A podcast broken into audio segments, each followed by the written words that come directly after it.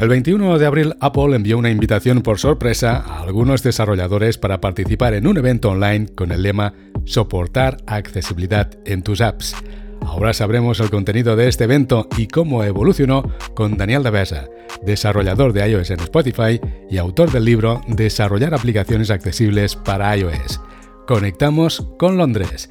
Daniel, bienvenido a Territory Mac. Hola Jaume, ¿qué tal? Encantado de estar en Territory Mac otra vez con vosotros. Este evento se anunció con tan solo dos días de antelación.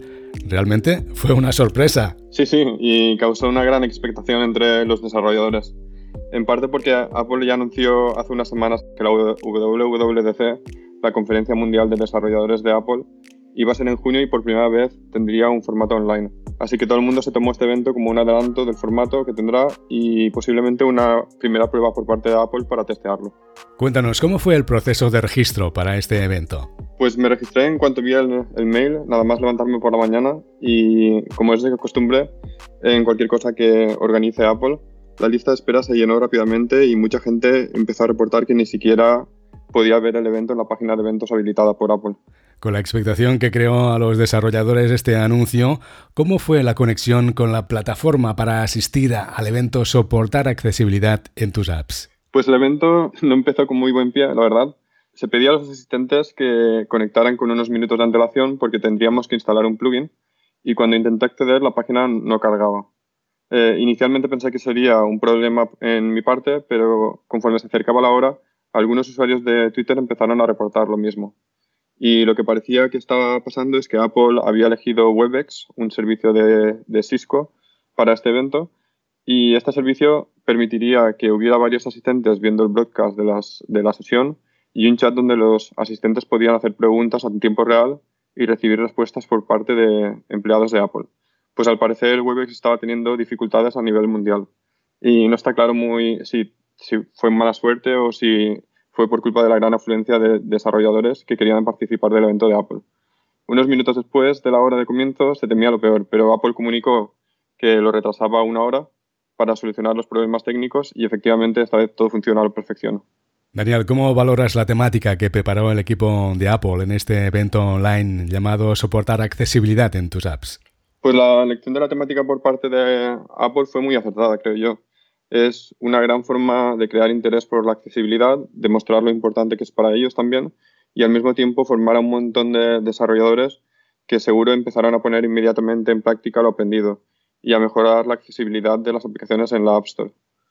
La sesión me resultó muy familiar y creo que es en parte porque fue una especie de remake de varias sesiones anteriores de la WWDC pero fue como una especie de montaje del director con lo mejor de cada una de las sesiones. Un gran repaso por qué la accesibilidad es importante, en qué consiste, qué herramientas ofrece Apple y un gran tour por algunas de las prácticas más útiles para soportar accesibilidad en tus aplicaciones. Eh, empezaron mandando un mensaje parecido al que hablamos la semana pasada, eh, destacando que la, la accesibilidad es un derecho humano y que es lo correcto, que llegas a más usuarios, que usar tus aplicaciones con tecnologías de asistencia te permite observar tu app desde otro ángulo y hacerla mejor para todo el mundo. Antes de entrar en antena me decías que Apple se enfoca en cuatro áreas para hacer la tecnología accesible. Visión, capacidad motora, auditiva y cognitiva. ¿Qué temas trataron en este evento online soportar accesibilidad en tus apps? Sí, exacto. En el apartado de visión hablaron, por supuesto, de VoiceOver, eh, que como explicamos la semana pasada es el lector de pantalla que viene por defecto en iOS. De forma simplificada, eh, lo que hace es convertir las aplicaciones gráficas en, audio y provee al usuario también de una serie de gestos para navegar e interactuar con el dispositivo. Un buen truco, por cierto, es que puedes activar VoiceOver con, Siri. VoiceOver siempre ocupa un lugar muy importante cuando se habla de accesibilidad en iOS, por una parte porque es muy popular y potente y por otra porque si consigues una buena experiencia en VoiceOver, también estás mejorando la experiencia de otros usuarios, por ejemplo de Switch Control o Voice Control. También hablaron de Dynamic Type, que como dijimos permite que los usuarios de, con visión reducida puedan aumentar el tamaño del texto en sus iPhones y dieron algunos trucos de cómo adaptar eh, tus apps de forma efectiva. Otras opciones eh, que podemos encontrar también son Smart Invert, que permite invertir los colores de la pantalla. Esto reduce normalmente el brillo de la misma y que deslumbre menos. También se puede incrementar el contraste de los colores o reducir transparencias, etc. En el área de capacidades motoras se habló de Switch Control, que permite usar dispositivos iOS con accesorios externos llamados switches, que normalmente consisten en uno o varios botones.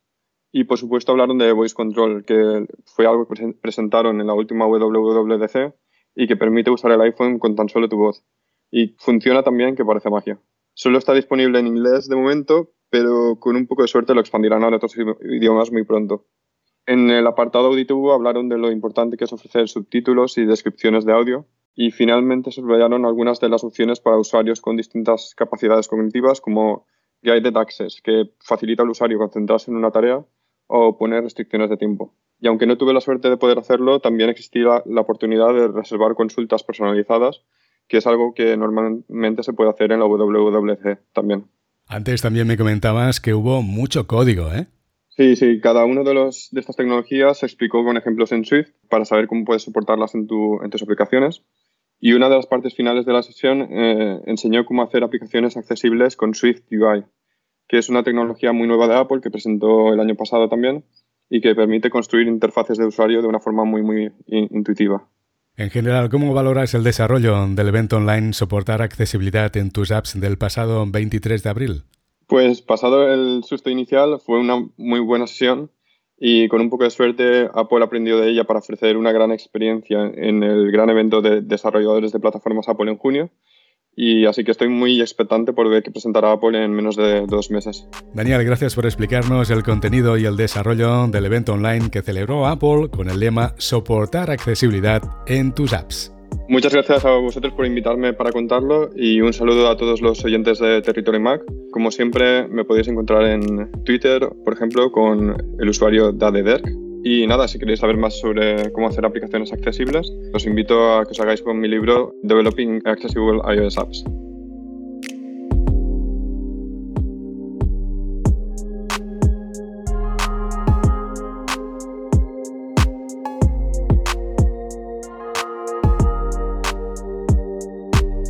Territory Mac